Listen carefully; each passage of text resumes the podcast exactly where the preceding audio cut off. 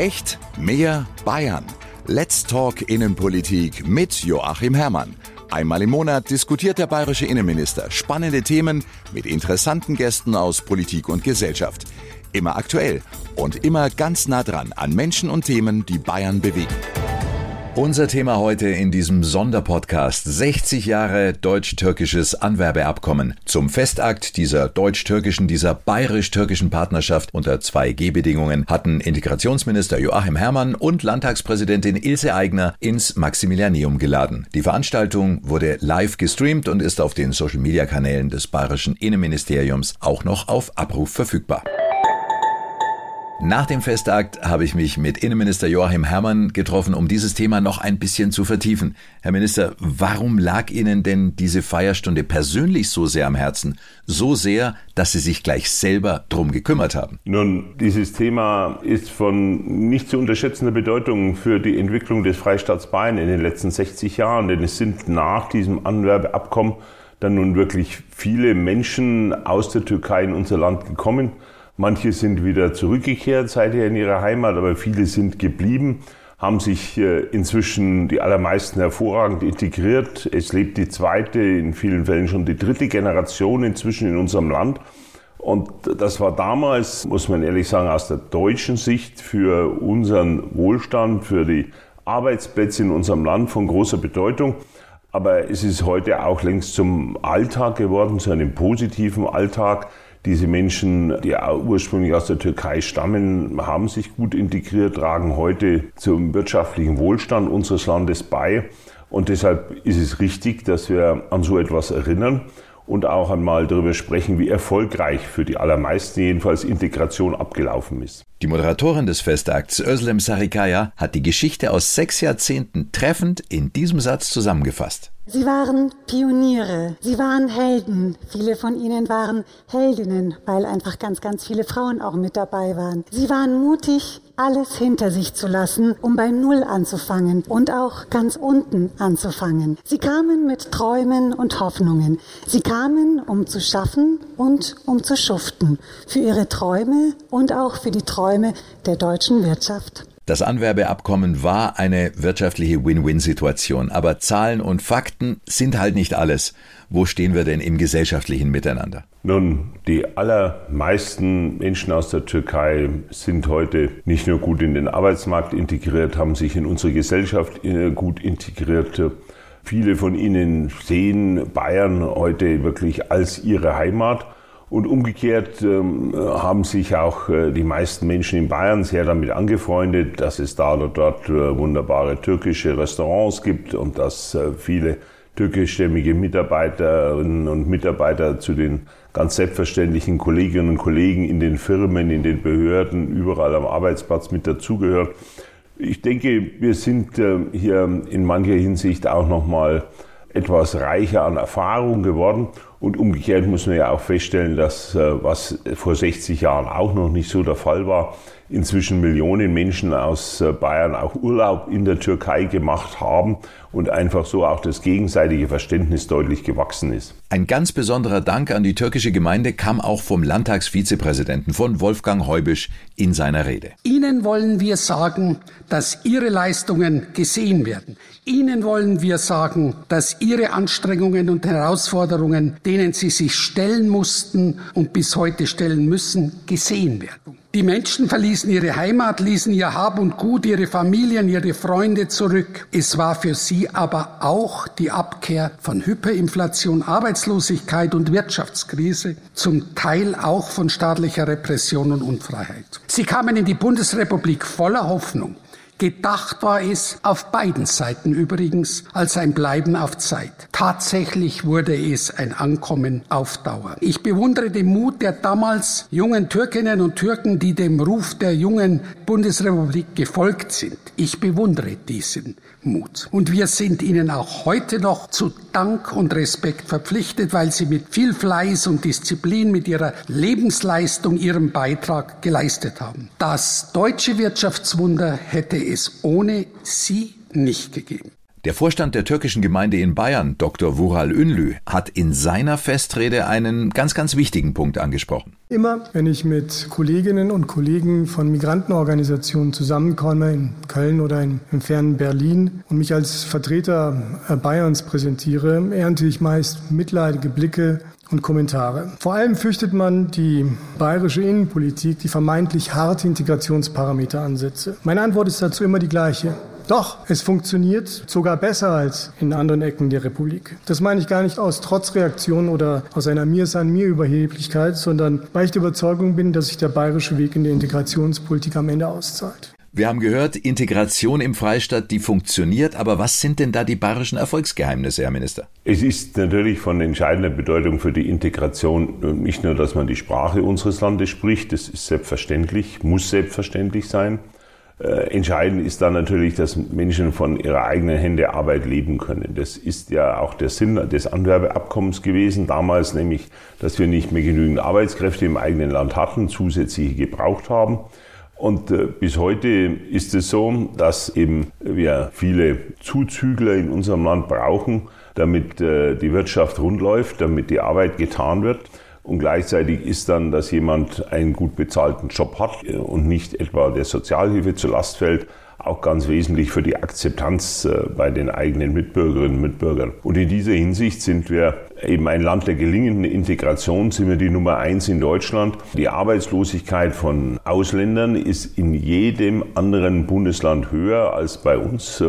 Wir haben praktisch auch für die allermeisten Ausländer Vollbeschäftigung in Bayern. Und das ist äh, für diese Neubürgerinnen und Neubürger höchst positiv. Es ist aber auch für den Freistaat Bayern, für unsere Gesellschaft von großem Vorteil. Der Regisseur Caktas Yüksel hat der ersten Einwanderergeneration ein Denkmal gesetzt. Ein Denkmal mit seiner Dokumentation Gleis 11. Sehr emotionale Ausschnitte des Films wurden auch im Landtag gezeigt und diese Aussage eines Zeitzeugen, die sagt sehr, sehr viel über die Gefühle dieser Generation. Ich fühle mich jetzt hier mir wie zu Hause. In der Türkei bin ich auch Ausländer. Ich kenne außer meiner Generation kaum keine mehr. Wenn wir in der Türkei sind, da uns sagen sie Almanji. Und hier, du kannst zehn deutsche Ausweise haben, ist immer noch Ausländer. Aber das stört mich überhaupt nicht. Ich versuche, alle Rechte bekommen und auch alle Pflichten machen hier im Land.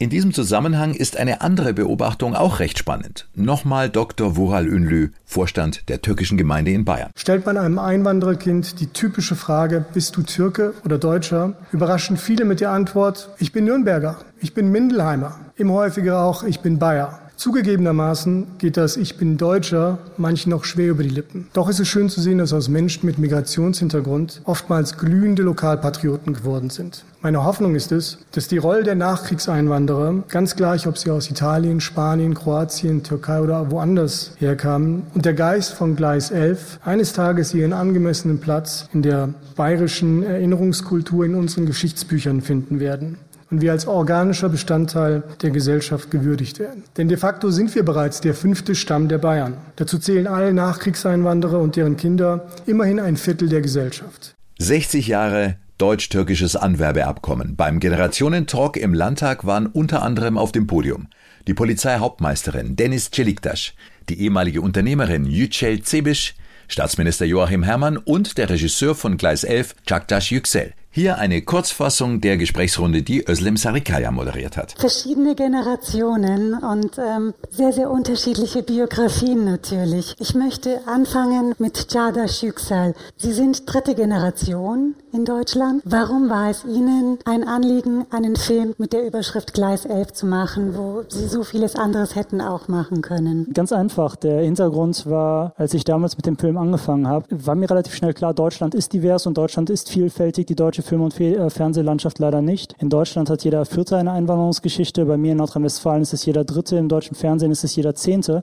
Und ich finde es extrem wichtig, dass wir all diese Diversität auch im Film und Fernsehen widerspiegeln, dass ähm, die Generation meines Opas, meiner Oma auch eine Stimme bekommt. Denn das ist leider nicht mehr ewig lange möglich. Ähm, und das war mir bewusst und das war das, was ich machen wollte, dieser Generation eine Stimme zu geben. Wie war das denn für Sie, auch mit Ihren eigenen Familienmitgliedern zu sprechen? Das fällt einem ja nicht immer leicht. Nee, das fällt einem nicht immer leicht, aber es war für mich eine sehr wertvolle Erfahrung. Ich finde aber nicht nur die Produktion war eine wertvolle Erfahrung, auch jetzt, wo wir irgendwie auf Deutschland-Tour mit dem Film sind und meine Oma dabei ist und in ausverkauften Kinos Vorträge hält und danach bilden sich rein und alle wollten äh, Fotos mit meiner Oma machen.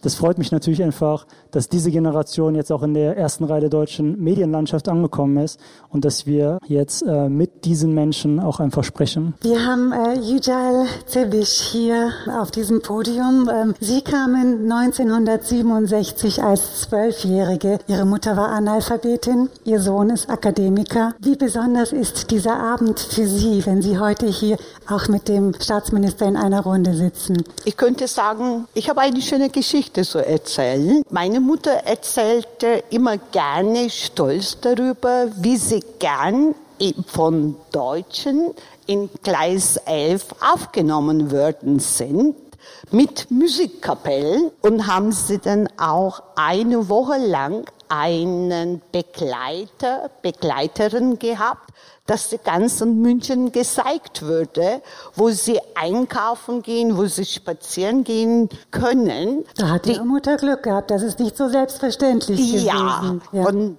dadurch, meine Mutter sagte, Kind, wir müssen hier anpassen, wir müssen uns hier akklimatisieren. Dadurch schickte meine Mutter mich den weiteren Schulen und wo ich auch nur 18 war, müsste auch dann 1972 drei Jahre lang Tanzschule besuchen. Und es war sehr schön. Ich lernte dann meinen Mann mit 17 und wir heirateten mit 20 Jahren. Und wir sind heute noch glücklich. Ihr Mann ist jetzt noch in der Türkei, weil er ein großer Türkei-Fan ist und Sie sind dieses Jahr wegen Corona nicht hingefahren. Ich kann das sagen, wir sind richtige integrierte Familie. Wir lieben Deutschland, wir lieben Türkei. Mein deutscher Mann lebt im ganzen Jahr acht Monate in die Türkei. er ist heute noch dort. Genau, und Sie lieben den Nebel hier. In er wird nächste Woche wieder zurückkommen. Wunderbar. Wir haben Polizeihauptmeisterin Denis Celiktasch hier. Sie haben eine sehr besondere Geschichte, aber dennoch auch klassische Geschichte als sozusagen Tochter von Einwanderern, Tochter von Gastarbeitern. Wir haben viele Parallelen. Auch Sie sind in Deutschland geboren. Mit anderthalb Jahren ging es in die Türkei. Also Sie sind auch eine, die hin und her geschickt wurde, weil Pläne sich ändern. Mein Mann äh, ist im Vertrieb beschäftigt oder nennt mich ein Reimport. Äh, er sagt, ich bin im Füssen geboren, in der Türkei aufgewachsen und eben mit neun nach Deutschland. Und ähm, ich hatte das Glück, dass ich äh, in der Schule äh, gefördert wurde, auch die richtigen Grundschullehrer hatte und äh, danach eben auch meinen Berufswunsch äh, zur Polizei gegangen bin. Ich, mhm. das hat mich auf jeden Fall sehr stark gemacht, aber auch die Familie hat mich immer wieder unterstützt und ähm, auch wieder betont. Leider hat mein äh, Großvater, die erste Generation, äh, es nicht erlebt, dass ich äh, eben zur Polizei gegangen bin. Eben, aber meine Oma hat immer wieder gesagt, wenn er gelebt hätte, wäre er sehr stolz und äh, ich war auf jeden Fall auch selbst sehr stolz, mhm. dass ich auch meinen Weg gegangen bin und auch mein Berufswunsch. Ich hatte auch in der Türkei vor, immer zur Polizei zu gehen, Polizistin zu werden. Wie wichtig ist es für Ihre Familie oder was, was haben die empfunden? Empfunden, als Sie dann tatsächlich in diesen Polizeidienst gekommen sind? Sie waren sehr stolz. Ähm, ich habe dann auch erzählt, dass ich sogar mit meinem türkischen Pass zur bayerischen Polizei gehen kann. Ich muss nicht die deutsche Staatsbürgerschaft annehmen. Das war für viele ein Aha-Effekt. Mhm. Ähm, haben gedacht, das äh, wäre so bestimmt nicht möglich. Ich bin vereidigt worden mit meinem türkischen Pass und habe sehr lange auch gearbeitet und arbeite ja immer noch und habe nur gute Erfahrungen gemacht. Auch im Beruf, äh, wenn ich natürlich auch im Dienst dann für die Kollegen übersetzen darf und auch für die Betroffenen, wenn sie dann erfahren, ach, da ist jemand da, sie spricht die Sprache, unterstützt uns, versteht uns und freuen sich natürlich und ich freue mich auch, weil ich ja auch eben zur Polizei bin und gesagt habe bei meinem Vorstellungsgespräch, ich möchte den Menschen helfen und so kann ich auf jeden Fall meinen beiden Landsleuten, sage ich jetzt mal, helfen, sowohl Kollegen auch Betroffenen, mhm. wenn ich dann übersetze. Mhm. Vertrauen schaffen auf beiden Seiten, das ist sehr wichtig. Herr Staatsminister, ähm, Sie haben diesen Abend ja initiiert und Sie haben ihn nicht einfach nur so abgesegnet und gesagt, ja, können wir machen, sondern Sie wollten ihn. Warum war es Ihnen so ein Anliegen? Sie haben das entscheidende Stichwort, klingt vielleicht ein bisschen lapidar, aber jetzt schon gesagt, in der Tat, mir geht es ums Feiern. Jetzt nicht, weil ich sonst äh, zu wenig Gelegenheiten habe. Zurzeit ist Corona, ist alles ein bisschen schwierig. Aber wir neigen bei vielen Themen in Deutschland dazu, nur stundenlang Probleme zu diskutieren. Wir müssen ab und zu schon auch, und es ist gerade bei so einem sensiblen Thema auch wieder Integration wichtig, wir müssen ja ab und zu auch über unsere Erfolge reden. Nicht nochmal die Probleme unter den Tisch kehren, äh, nicht ignorieren, aber schon auch darüber reden, was gut läuft. Und das eine ganze Menge gut gelaufen ist. Und mir ist in der Tat als Integrationsminister wichtig, auch Menschen in Bayern immer wieder in Erinnerung zu rufen. Ja, da sind Menschen zu uns gekommen. Erstens, weil wir sie damals dringend gebraucht haben. Die Bundesrepublik Deutschland hat die Türkei gebeten um ein Anwerbeabkommen. Ja, das muss man erstmal immer wieder in Erinnerung rufen. Wir wollten diese Menschen bei uns haben. Zweitens, die haben ganz toll gearbeitet, die haben zum Wirtschaftswunder beigetragen, die haben mitgeholfen, sich selbst etwas Wohlstand zu arbeiten, aber unseren Wohlstand in unserem Land und dieses positiv rüberzubringen. Wir müssen bei anderer Gelegenheit wieder über die Probleme reden, aber in der Tat, so ein Jubiläum ist doch ein Anlass, über das Positive mal zu reden und das in dem Sinn wirklich zu feiern. Wir machen nicht zu viel Halligalli, aber insgesamt sich gemeinsam zu freuen, doch für die meisten sind das 60 gute Jahre geworden, nicht für alle, wie das im Leben so ist, aber für viele. Und ich sage ganz bewusst ja, und da bin ich heute stolz darauf, dass wir auch eine ganze Menge türkischstämmiger Polizistinnen und Polizisten zum Beispiel bei uns haben. Und das gehört selbstverständlich mit dazu. Es gibt keine Quote wohlgemerkt. Mhm. Ja, wird manchmal auch gefordert. Nein, äh, wer bei uns Polizist wird, der muss sich hier, und zwar alle gleich, den gleichen Tests, den gleichen Aufnahmebedingungen und so weiter stellen. Und äh, das machen immer mehr. Wir haben inzwischen viele, die haben jetzt längst den deutschen Pass und so weiter und bewerben sich da, aber es ist äh, sozusagen offenkundig, dass sie türkischen Migrationshintergrund haben. Aber die müssen sich dem Wettbewerb wie alle anderen stellen und sie schaffen das und gehören dann zu den Besten, die wir tatsächlich auch einstellen. Und ich denke, da kann man gemeinsam stolz darauf sein. Ich freue mich darüber, dass türkischstämmige Mitbürgerinnen und Mitbürger gerne Mitglieder der bayerischen Polizei werden und ich sage umgekehrt, wir in Bayern können stolz darauf sein, dass wir so großartige Polizisten mhm. haben. Das sind alles Dinge, da können wir uns freuen, da können wir feiern. Und das muss man auch mal rüberbringen und nicht immer nur über Probleme trübsinnig ja, daherreden. Einfach mal den Blick. Mhm. Einfach mal den Blick auf, äh, auch darauf richten, was gut läuft und nicht immer nur die Bad News, die schlechten Nachrichten, die gute Nachrichten sind. Chada Schicksal, wir haben es in dem Film gesehen, da hat ein Protagonist, ein älterer Herr gesagt, wir sind hier die Ausländer und wir sind in der Türkei die Deutschländer, also auch irgendwie Aliens. Ist es so exemplarisch auch für diese Generation? Sie haben Schwerstarbeiten gemacht, haben in schwierigsten Verhältnissen gelebt und gearbeitet. Aber wirklich beschwert haben sie sich nicht. Ist das exemplarisch? Ganz unabhängig davon, ob sie nun aus Griechenland, der Türkei, Kroatien, woher auch immer sie kamen? Absolut, super wichtiger Punkt. Und deswegen ist auch genau das, was Sie gesagt haben. Das ist mir im Film bei den Protagonisten und Protagonisten sofort aufgefallen. Ich habe auch alle nach Rassismuserfahrungen, nach Diskriminie Diskriminierungserfahrungen gefragt. Und es war bei allen kein so großes Thema. Das heißt natürlich nicht, dass es das nicht gegeben hat, aber diese Generation strahlt auf mich so einen unglaublichen Optimismus aus und ich glaube, ähm, und da will man gar keine Probleme unter den Teppich kehren, dass es, ähm, dass uns ein bisschen Optimismus in angehitzten, äh, hitzigen Zeiten auch äh, allen gut tun kann. Aber ähm, und das äh, genau deswegen will ich das betonen: Man darf diese Probleme trotzdem nicht unter den Teppich kehren. Also in einem Land, in dem alle 23 Minuten immer noch ein rechtsextremer, äh, rechtsextreme Straftat begangen wird. Und ähm, das ist keine Zahl von äh, aus den 60er Jahren, sondern von letztem Jahr ist das immer noch ein sehr großes Problem. Ähm, ich finde es unglaublich wichtig, dass wir diese Vielfalt und den Optimismus und das Positive in allen Ebenen der Gesellschaft widerspiegeln, denn nur so können wir zeigen, wie vielfältig Deutschland am Ende auch ist. Sie sind auch Sozialwissenschaftler, das heißt, Sie haben vielleicht eine Erklärung dafür, warum jetzt die jüngere Generation damit kommt und praktisch diese Verteidigung der älteren Generationen vornimmt. Womit erklären Sie sich das? Es gibt viele, viele Theorien dazu. Ich fand das selber einfach nicht nur als Sozialwissenschaftler Wissenschaftler, sondern auch einfach als Regisseur fand ich das spannend, warum diese Menschen mir so wenig von negativen Erfahrungen berichten. Und ähm, da gibt es tatsächlich viele Ansätze. Ein relativ äh, einfacher, simpler Ansatz aus wesentlich runtergebrochen ist, dass diese Generation natürlich jahrzehntelang auch nicht aktiv als Teil deutscher Gesellschaft gesehen wurde und äh, dementsprechend auch offensiv kommuniziert wurde, dass sie ähm, quasi keinen Teil vom deutschen Kuchen abbekommen. Ich als jemand in der dritten Generation, der natürlich hier aufgewachsen, hier geboren ist und weiß, dass ich nicht nur ähm, Teil eines Kuchens abbekomme, sondern mitentscheiden darf, welchen Kuchen wir heute Abend überhaupt essen, der sieht das natürlich ganz anders. Ich weiß natürlich, ich bin viel feinfühliger und sensibler gegenüber Diskriminierung und Rassismus. Das war diese Generation einfach nicht. Und ihr wurde auch offensiv kommuniziert, jahrzehntelang, dass sie äh, kein Teil Deutschlands sind und das ist ein großes Problem. Erst 2001, nach so vielen Jahrzehnten, hat die erste deutsche Regierung sich erstmals überhaupt als Einwanderungsland definiert.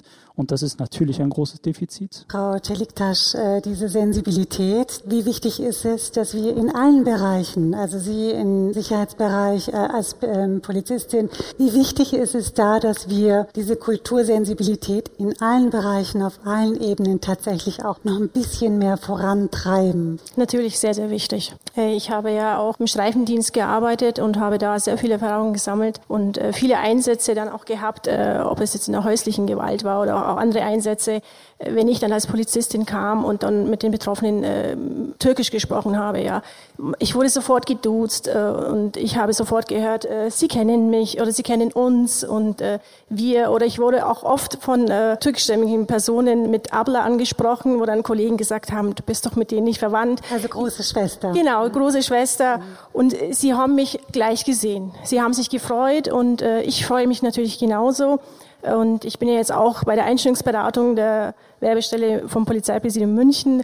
Also ich unterstütze jetzt junge Menschen, die zur Polizei wollen, dass auch die Bewerber sehen, ja, da ist eine türkischstämmige nach meinem Namen. Spätestens dann, wenn sie Celiktasch lesen, wissen sie, okay, die Dame ist nicht astrein deutsch, aber sie freuen sich, dass sie von mir beraten werden und äh, bekommen natürlich eine professionelle Beratung und eine Unterstützung. Das sind wir wieder bei dem Stichwort Vertrauen. Und da ist es wahrscheinlich eben wichtig, diese Kultursensibilität in allen Bereichen, in allen Behörden und in Betrieben ja auch. Ähm, Frau Jujalcevic, wir haben noch ein ähm, etwas theoretisch schweres Thema, was für Sie aber, weil Sie so cool sind, relativ locker angegangen wird. Das Thema Sterben, das Thema beerdigt sein. Ich weiß von Ihnen, dass Sie sagen, Sie als Türkeistämmige möchten in Deutschland begraben werden. Ihr Mann möchte in der Türkei begraben werden. Ist, für viele ist das nicht so selbstverständlich, weil viele tatsächlich entweder den ähm, Lebensabend in ihrer alten Heimat verbringen möchten oder zumindest dann, wenn sie nicht mehr sind, dass sie dann überführt werden in die alte Heimat. Sie möchten hier bleiben, auch dann noch. Ja, es ist so, sterben tut ja jeder Mensch, wir auch. Und wir haben mit meinem lieben Mann unseren Länder einfach getauscht. In unseren jungen Jahren als Camper waren wir viele, viele Male in die Türkei gereist. Er hat mein Land lieben und lieb gewonnen und er lebt jetzt mehrere Monate in der Türkei. Er sagte, wenn mir was zustoßen sollte, bitte tu mich in die Türkei eingraben. Das ist ein Wunsch. Ich dagegen, ich habe lange darüber überlegt. Ich habe gedacht, für mich einfach, wie ich meine Mutters Wunsch war, ihn nach Türkei überführt habe, weil wir kamen ja hier Gastarbeiter, wir sollten ja irgendwann zurückkehren oder wir hatten mal Wunsch, wir würden zurückkehren. Das sagt der Sohn, Mama, ich bin aber eine Deutsche. Meine Heimat ist München. Wenn ich beruflich ganzen Leben rundherum fliege, ich komme nach München zurück. Wenn ich Bedürfnis habe, dich in Grab zu besuchen, 20 Minuten bin ich den Westfriedhof in Familiengrab. Wir sind hier Gastarbeiter gekommen. Wir sind gewurzelt. Wir fühlen uns wohl. Ich liebe gern hier und bleibe gern hier. Das ist ein wunderbares Schlusswort. Ganz wunderbar. Danke, dass Sie zugehört haben. Das war der Generationentalk mit der ehemaligen Unternehmerin Yücel Zebisch, mit Polizeihauptmeisterin Dennis Celiktasch, mit dem Regisseur von Gleis 11, Çaktaş Yüksel, mit dem bayerischen Innenminister Joachim Herrmann und moderiert hat die Runde Özlem Sarikaya. Herr Minister, direkt nach dieser Gesprächsrunde haben Sie sich am Abend noch mit vielen Gästen persönlich unterhalten können, auch mit den jüngsten aus den Familien der damals ersten Einwanderergeneration. Welche Eindrücke haben Sie aus den Gesprächen denn mitgenommen? Ich glaube, dass die allermeisten in der Tat heute ein sehr, sehr positives Verhältnis zum Freistaat Bayern haben, sich auch gut angekommen fühlen und äh, dass sie insgesamt auch eine positive Wahrnehmung des Zusammenlebens mit den, äh, ich sage jetzt mal bewusst in Anführungszeichen, Ureinwohnern Bayerns haben. Und ich sage das jetzt ganz bewusst auch als Innenminister. Ich habe mich gefreut, äh, dass da auch eine Reihe von Polizeikolleginnen und Kollegen, die selbst ursprünglich oder deren Eltern aus der Türkei stammten, dabei waren. Und äh, so erleben wir das mit genauso übrigens äh, auch Menschen mit äh, Migrationshintergrund in anderen äh, Ländern der Welt. Äh, die haben sich auch in den öffentlichen Dienst in Bayern und eben speziell auch in die Polizei hervorragend integriert. Das ist auch wichtig für unsere Polizeiarbeit. Aber es zeigt äh, ganz selbstverständlich, man diese Chancen wahrnehmen kann äh, dass eben auch die Tätigkeit im öffentlichen Dienst den Mitbürgerinnen und Mitbürgern, äh, äh, die aus dem Ausland zu uns gekommen sind, offen stehen. Und man spürt da rundherum, ja, da ist ein positives, ein gutes Klima da. Und da sind wir ganz offensichtlich auch auf dem richtigen Weg. Herr Herrmann, zum Abschluss vielleicht noch Ihr Ausblick als Integrationsminister. Was wünschen Sie sich für die Zukunft? Nun, dass wir diesen erfolgreichen Weg natürlich fortsetzen. Wir haben auch schreckliche Erlebnisse gehabt über die Jahre, wenn ich an die NSU-Morde denke, die lange Zeit nicht erkannt worden als das, was sie waren, nämlich äh, die Taten von Rechtsextremisten, die ganz gezielt äh, aus dem Ausland stammende Mitbürgerinnen und Mitbürger, in dem Fall eben speziell eben auch türkischstämmige, ermordet haben. Das war schrecklich, grässlich. Und wir müssen alles tun, dass sich so etwas nicht wiederholt. Aber die allermeisten Mitbürgerinnen und Mitbürger haben da eine sehr positive Einstellung und genau auf dem Weg müssen wir auch weitergehen. Wie sehen Sie persönlich so ähm, Engagement von ausländischen Mitbürgerinnen und Mitbürgern in der Politik oder in Vereinen? Wie wichtig ist das für Sie? Das hat auch in den letzten Jahren deutlich zugenommen. Ich freue mich über das Engagement beispielsweise auch im ehrenamtlichen Bereich. Wir haben immer mehr auch äh, ausländische Mitbürgerinnen und Mitbürger, auch solche aus der Türkei, die sich zum Beispiel bei den Feuerwehren oder bei den Rettungsorganisationen engagieren. Das ist ganz toll, eben auch äh, natürlich bei der Polizei. Ich kann alle nur dazu ermuntern und das setzt sich dann auch fort, beispielsweise in den Sportvereinen. Integration für äh, im Sport ist äh, aus meiner Sicht auch in den nächsten Jahren ein ganz großes, ein ganz wichtiges Thema. Nirgends läuft die Integration gerade auch von Kindern, von jungen Menschen so selbstverständlich wie in unseren Sportvereinen. Und da wollen wir auch in den nächsten Jahren nochmal ein besonderes Augenmerk drauf haben. Vielen Dank, Joachim Herrmann. Gerne. Und ständige Updates rund um alle Themen aus dem Integrations-, Innen- und Sportministerium bekommen Sie auf den Social-Media-Kanälen des Bayerischen Innenministeriums, auf Instagram und Twitter unter BeiSTMI oder auf Facebook unter dem Suchbegriff Bayerisches Innenministerium. So bleiben Sie immer auf dem Laufenden. Bis zur nächsten Folge von Let's Talk Innenpolitik mit Joachim Herrmann. Eine schöne Zeit.